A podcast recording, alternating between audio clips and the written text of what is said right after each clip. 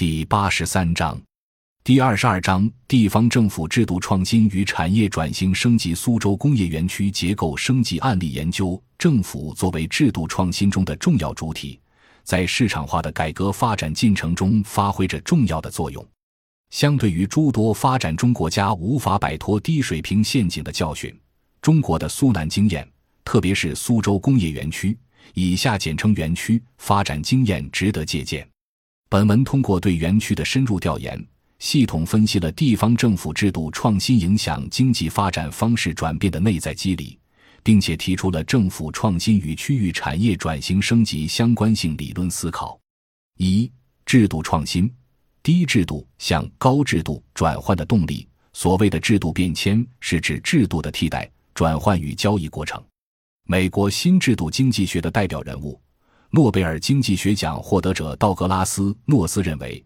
制度提供了人类相互影响的框架，他们建立了构成一个社会，或更确切地说，一种经济秩序的合作与竞争关系。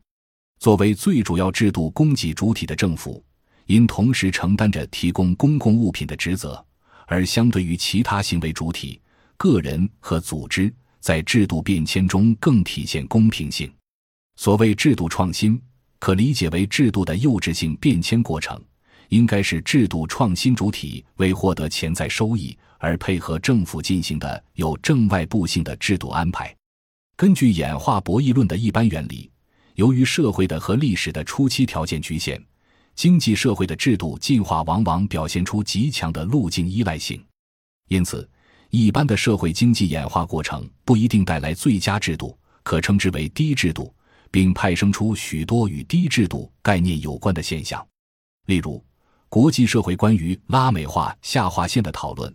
关于发展中国家城市化陷阱的讨论，以及低收入陷阱和中等收入陷阱等现象。美国经济学家钱纳里认为。发展就是经济结构的成功转变。动态的看，只有实现经济结构一次又一次的成功转变，才叫发展。据此，通过高技术或高投资而实现了经济升级到高结构的发展经验，也具有相应形成高制度的条件。相对而言，当西方主导国家经历了一次又一次的成功转变，进入金融资本全球扩张的时期。一般发展中经济体如果只看国内条件的话，往往因没有信用基础而无法获得金融授信，遂只能从低端产业起步进行内向性积累，形成低端产业为主导的经济基础和与之配合的符合低制度内涵的上层建筑。二者的内在利益分配及其结构性组合，对后续的产业结构向高端升级形成难以突破的路径依赖约束。使得经济体的产业层次只能在低水平上徘徊，并且更为深刻的问题是，大多数发展中经济体不具备复制发达国家通过向外转嫁制度成本而成功转变经济结构的客观条件，有些甚至都没完成过一次像样的民族民主革命，由此而一般都处于低经济结构羁绊之中的低制度，于是。遭遇到各种发展陷阱，也就成为一种老常态。这种低水平陷阱之普遍意义，一方面是与要素重新定价后自身产业结构转型升级遇到瓶颈有关；更重要的是，社会经济发展中的惯性已经形成了一种路径依赖性较强的低制度。在这种普遍性的局限下，当下的中国经济发展也正面临着产业转型升级的困局，甚至出现去工业化的趋势。二零零九年全球危机爆发以来，外需下降。作为世界工厂的外向型经济，过去依赖环境租和外来劳动力福利租，长期处于收益率过低的微笑曲线底端下划线，没有形成产业升级必须的资本积累，表现出相关数据连年下降而负债率不断上升的趋势。且这种吃租经济强化了外来资本和外来劳动力在本地的固化。形成了吃租的路径依赖，有鉴于此，如何才能在困境中突破低制度，形成向高制度转换的动能，完成技术增密和资本增密的过程，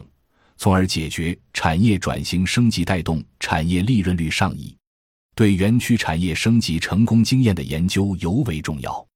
我们在园区起步的筹融资过程研究中认识到，西方制裁下的中国全面转向市场经济体制之初，基于1993年遭遇财政、外汇、金融三大赤字同步爆发，致使园区起步时的中方投资为零。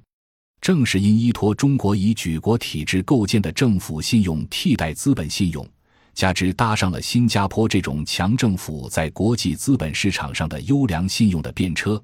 才得以超越了一般发展经验的低水平均衡陷阱，构成了制度起点较高的高制度。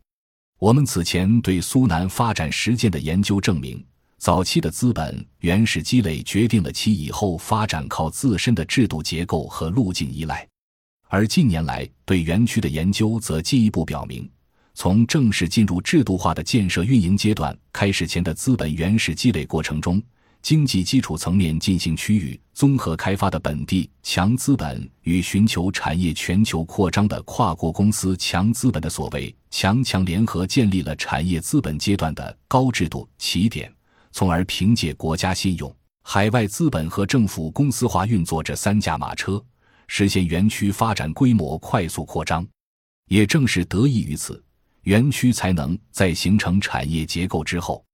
进一步通过政府公共服务创新和金融创新，将结构调整带来的制度成本内部化，助推区内企业技术创新，实现技术增密与资本增密，上推园区整体产业收益率，带动完成了产业升级转型。